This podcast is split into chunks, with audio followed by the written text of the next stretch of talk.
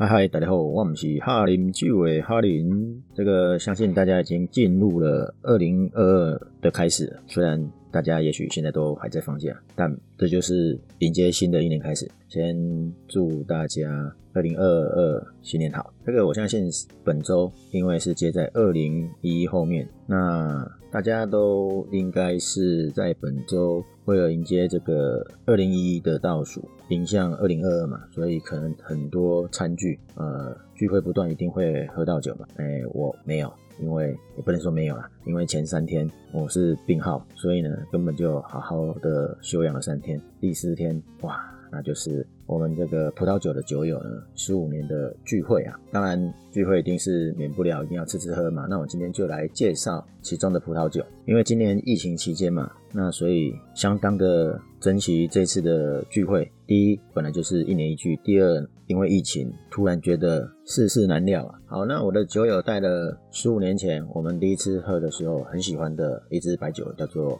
Robert Well。那这个是德国的 Riesling。还有一位资深酒友呢，也带了 Cloudy Bay 小段内，这也是回忆的好味道。那我自己带的是法国雅尔萨斯冰拿酒庄，是冰拿，不是。槟榔，英文是 B I N N E R，槟榔。那这个是很特别的，是皮诺的大混酿。你只要想得到的，什么皮诺诺、皮诺格里斯、皮诺布隆，还有皮诺华斯，皮诺开头的，什么灰的、白的、黑的，全部都来了啊！这个在亚尔萨斯，而且是个没有过桶、没有过滤的哦，那也没有二氧化硫，所以是一个自然酒。最特别是它呈现的颜色呢，很像番茄汁，有一点红色，又很接近粉红色。应该是说番茄汁加盐会产生这个颜色。香气上呢，超级香的。现在讲你可能无法想象，如果你闻到的时候，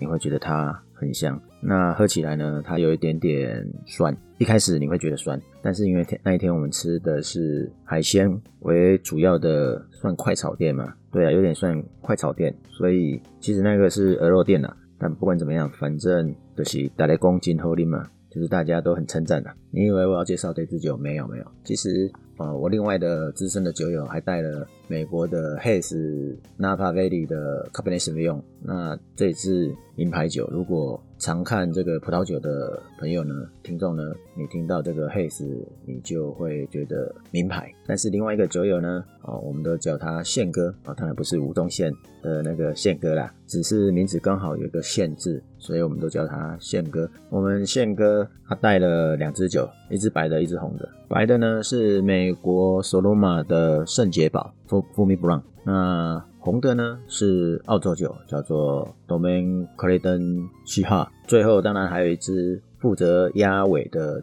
甜点酒是波特酒格拉罕。好啦，那我讲了这么多款酒，不知道观众可以猜得出来，我可能想要讲哪一支酒跟大家分享吗？事实上，这个在岁末年终嘛，二零二一的。年尾嘛，然后紧接着一月一号的开头，我们一定要稍微有一点点好兆头，所以呢，公布一下答案。如果你有在猜的话，Domain Clayton 七号这一支呢，其实是澳洲酒。如果早期讲到澳洲的好酒或者是名庄酒呢？或许大家可能会想到的是 p e n f o l 然后再来很有可能是这个 h e s k y 呃，叫做恩宠山。恩宠山可能大家这个名字会比较熟悉。那其实还有一支就是今天要讲的 Domain Clayton 西哈，而且是它的同源，是它的上一层。什么叫上一层呢？因为有人说 Domain Clayton 西哈呢是克雷登 Hills Astralis 的。二军酒，这个有一本书叫做《西施正酿》，是这个大法官陈新明教授所编写的。那在他的修订版及第二版呢，他的书的封面呢就是这一支。那这一支我们中文叫做星空园，所以书的封面呢就是放这一支酒当封面。当然，在第三版之后还有三四五版，哎，这《稀释正量》这本书算是畅销书，所以它有修订到好几版。那第三版之后，封面就不是放这一支了。既然《稀释增量》可以出这么多版，那封面是放这一个，表示这本书里面也有这一支酒。对的，没有错。大家也许有机会去翻翻看，或者是买来看看。那这样就很厉害了吗？呃，从我们要从哪里开始讲？我们讲这支酒呢，从过去一九九四年的第一支酒到目前的二零一八，官网上只有二零一八。那拿过两次一百分，哦不对，是三次一百分。二零一零、二零一五跟二零一八年是满分一百分。那我要再精确的讲，说是 Robert Parker 给他的一百分，但是很多人也是会追这支酒。那我刚才讲说，一九九四年是他第一支嘛，在一九九四年，Robert Parker 是在一九九六年的时候是第一次喝，那他就给他很高的分数了，他就给这一支酒评分高达九十四分，而且呢还说这一支酒可以存放三十到四十年左右，九十几分好像很厉害。对，他不但厉害呢，而且他还说这个是澳洲葡萄酒界最热门的葡萄酒，因为他在刚刚讲的恩宠山以及 Penfold 他们这两支酒庄的伟大年份之前，就是意思是说比这两个酒庄还要更早之前，他就已经有产酒了。这还不是重点，重点是他还超越了这两。个酒庄的伟大年份，然后还跟他的读者说：“如果你们愿意相信的话呢，我可以告诉大家，这一支酒是比 Penfold 的 Grange 更强壮、更浓郁的葡萄酒。他只喝第一支，当时的第一个年份就已经讲成这样的，那谁不买单啊？我们之前有讲过，Robert Parker 是世界知名的酒瓶专家，他是一个美国人，但是已经。”享誉全球了，所有的酒庄就买他的账就对了，几乎啦，不能说所有了。那这里还有一点点小小的差异点，所谓的差异点呢，我刚才讲说，一九九四年他评九十四分嘛，那网络上其实你可以看到有些资料写九十七分，那怎么会有这些分数上的差异？我想网络上都可以找到这两个的不同的答案，有的网站就写九十四。有的就写九十七，然后这个稀释增量呢，写的就是九十四分。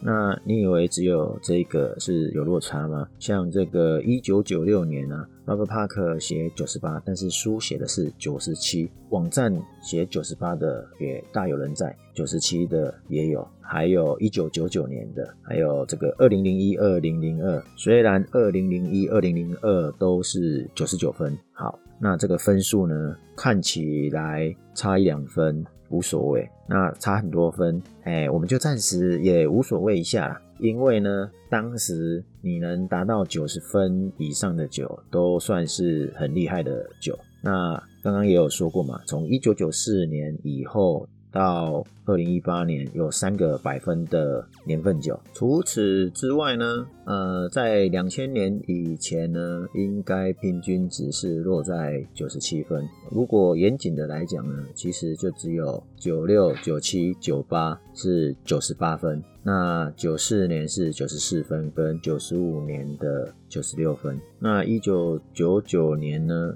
就有的是九十五分。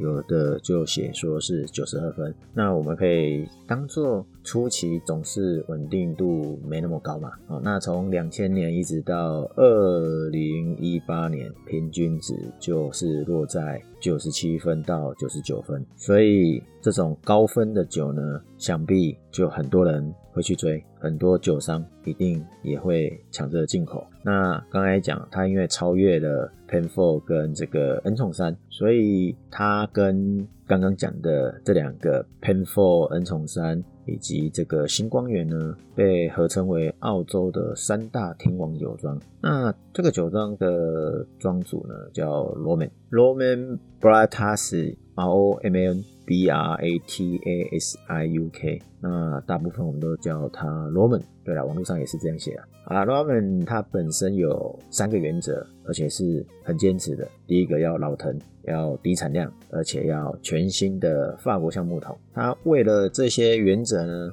当时在一九八九年的时候呢，找很久，在这个澳洲南边找很久，最后才找到这个 m i c h a e l Valley 的场域。那在一九九零年才成立这个星光源 Astralis。好，那刚才讲 Ramen 呢，它有三个原则嘛，所以基本上它就是不计成本啊，它就很坚持走自己的路，所有的葡萄都是人工采收、人工的去处理，那最后都由他一个人去进行去酿酒，而且我刚才讲，他很坚持。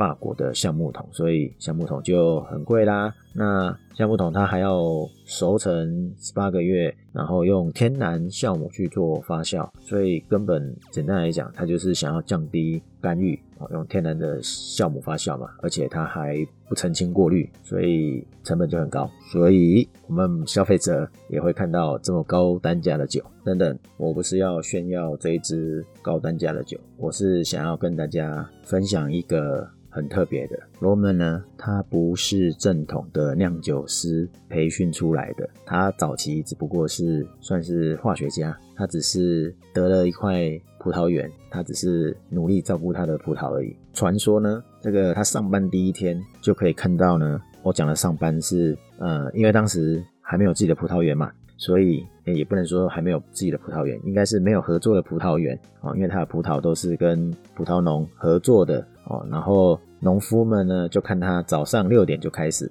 一直来工作到晚上九点，然后用他的想法去酿酒，结果第一年就做得很不错，而且很快就卖光了。所以他又开始陆续的精进哦，这就是他的开始。那为什么找到的场域，他把它取作星光源 Astralis 呢？这有几个版本，我来分享给大家听听，看你喜欢哪一种版本。第一种版本就是刚刚讲的嘛，他早上六点就开始工作，一直工作到晚上九点，所以他晚上的时候就看到星星，所以呢，他就叫做星光源，表示他很辛苦。那第二种版本呢，是因为呢，我想要做出的酒呢是。要跟星光一样的永恒，那我的葡萄酒呢是有无限的潜力，跟星芒一样哦，星芒就是星星的光芒一样啊，是很精很纯的，就是很金光、很晶亮，然后很纯洁的，这是第二种说法。那也代表了另外一层的意思，就是呢，我的葡萄酒呢就跟大家。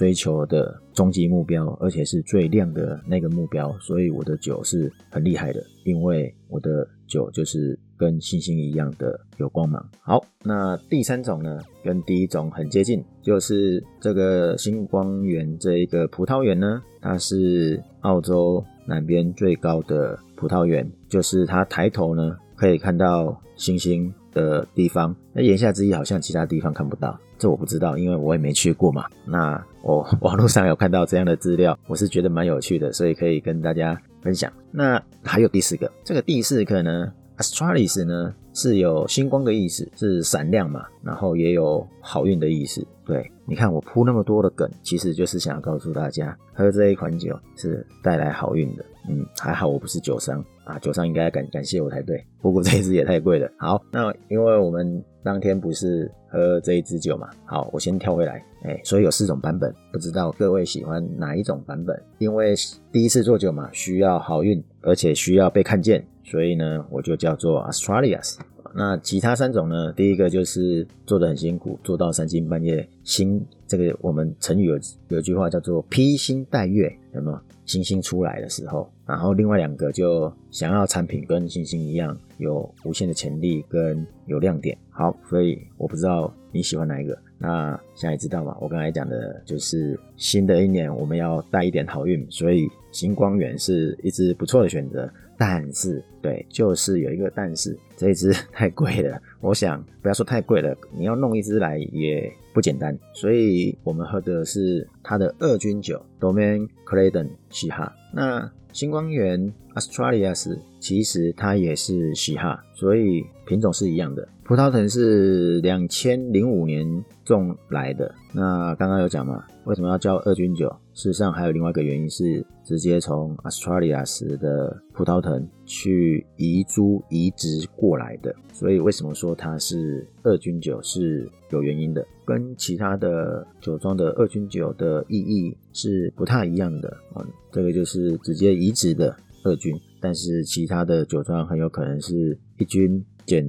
剩下的把次要或比较不好的来酿酒。那一斤的多少钱一支呢？大概八千九千起跳，将近一万块一支酒。所以我刚才讲星光源很贵吗？那我们喝它的二军，你知道价差差多少吗？几乎快少一个零，因为一两千就可以搞定了。所以呢，我们取其含义，好吗？我们也是要跟星光源一样，希望可以万中选一，就是那一颗星星。我们希望跟那一颗星星一样，可以带来好运。好，以上呢就是跟大家分享这个喝这支酒，选这支酒是一个不错的选择。那另外再补充一个冷知识，好了，哎，一个两个好了，两个找资料的时候呢。突然发现的很有趣的这个酒标呢，其实也有一点故事。它的酒标的设计呢，是以南十字星的星空为特色，但是呢，一九九八年，包含一九九八以前的呢，它是满天星空，然后南十字星。被画的比较亮。那一九九九年开始呢，其他的星星不见了，只剩下南十字星。但是南十字星最右手边的第一颗跟其他颗的画法呢，比较有点不一样，比较像星球。那在下一年两千年呢，这个比较像星球的那个星星呢，就变成是。我们比较常看见到的信息，哎，也就是我们现在你在网络上找这个新的年份，或者是你到它的官网上去看的时候呢，就是现在这个版本。严格来讲呢，你可以看出它酒标的变化，一样是南十字星，一个是有含其他星星的星空，再来就是纯粹只有南十字星，有一颗是星球体。那到两千年以后呢，就变成是纯粹的南十字星。好，那这就是比较有趣的地方。那另外一个比较有趣的地方，可能我们也常常忽略，什么意思呢？就是澳洲的嘻哈，我们其实是用 S H I R A Z Shiraz 来命名，反而不会用嘻哈 S Y R A H，因为嘻哈。是用法国的，或者是精准一点，我们可以讲说是融合啊，因为是根源地嘛，会用喜哈的说法。那事实上，我们都知道喜哈、喜拉斯是同品种，只是因为区域不同，所以名称不同而已。所以你可以看得出来罗曼为什么不用澳洲惯用的喜拉斯？来命名它的酒款，反而是用这个品种的原生品种融合的根源地喜哈来命名，不是他为了搞行销特立独行啊。其实他想要散发出一种概念，就是说葡萄酒就是大自然的产物，我就是要用它最原生的。所以连他的酒，就刚才有讲到嘛，不想要被干扰，那他又要塑造他最好的风味，所以他想要的就是老藤，然后要法国的橡木桶，然后产量要低，而不是大量制造。所以呢，跟那一个年代，一九九零年那一个年代已经开始进入工业化、科技化，所以又很大的不一样，它就是区别嘛。我们做产品常常要讲说要做这个差异化，它这个就是差异化，它就是不想要用当时先进的科技来做酒，他想要告诉你说，我这样也能制造出高品质的葡萄酒。好啦，我们来做一个 ending，也来结束今天这个二零二二年新的开始这支酒的给我们的启发。好了，因为这个 Australis 呢也有启发的。含义在里面，星光一闪的概念。好，Astralis 的酒庄主人 Roman，他是非本科的，但是他可以创造这么好的酒，高单价的酒。那他也想要验证说，他没有用高科技，他一样可以做出高品质的。那再来就是星光源给我们的第一个可能有启发。第二个，他很辛苦的工作，是很勤劳的的象征。那还有就是 Astralis 就是万中选一，很有潜力，要跟星星一样的光芒。那最终就是希望在未来的一年，可以帮各位也帮自己带来一些好运。那我们今天就分享到这里，我们下次聊，拜拜。